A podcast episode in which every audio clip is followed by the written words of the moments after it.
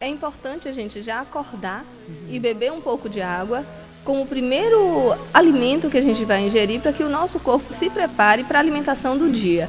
E para o nosso intestino funcionar bem, é bom que a gente beba água e depois coma alguma fruta, porque isso já vai ajudar o organismo a funcionar logo de manhã cedo e aí você já começa o dia com seu intestino melhor. Se a pessoa faz uma atividade mais intensa, vai precisar de um pouco mais de água.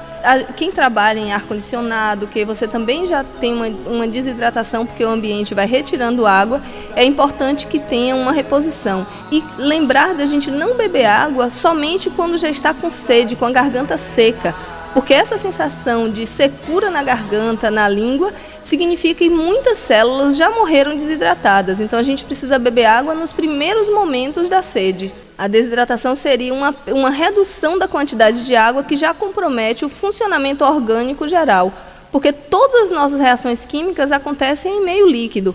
Então, se a gente não repõe essa água, o nosso corpo vai lançar de mecanismos para economizar água. Então, a gente vai urinar menos, a gente vai ter menos água à disposição para as reações orgânicas, para a digestão, que a gente utiliza a água.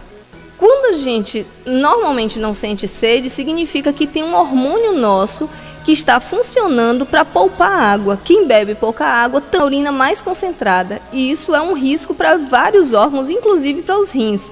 Então essa pessoa pode começar uma estratégia de aumentar o consumo de água. À medida que ela beber água, ela vai sentir mais sede, porque o corpo vai estar tá utilizando essa água. As pessoas que têm uma perda hídrica maior, não só a água, mas ter uma água de coco, uma fruta, para que ela tenha reposição de outros sais minerais que se perdem também com o suor.